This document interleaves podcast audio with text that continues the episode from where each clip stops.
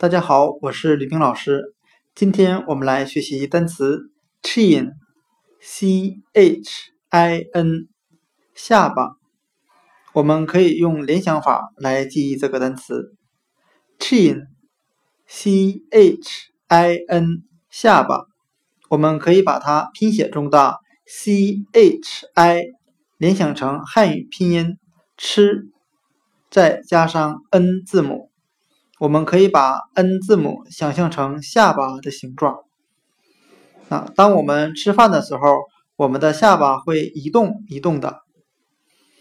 单词 chin，c h i n，下巴，我们就可以把 c h i 联想成拼音吃，再加上 N 字母，把它想象成下巴的形状。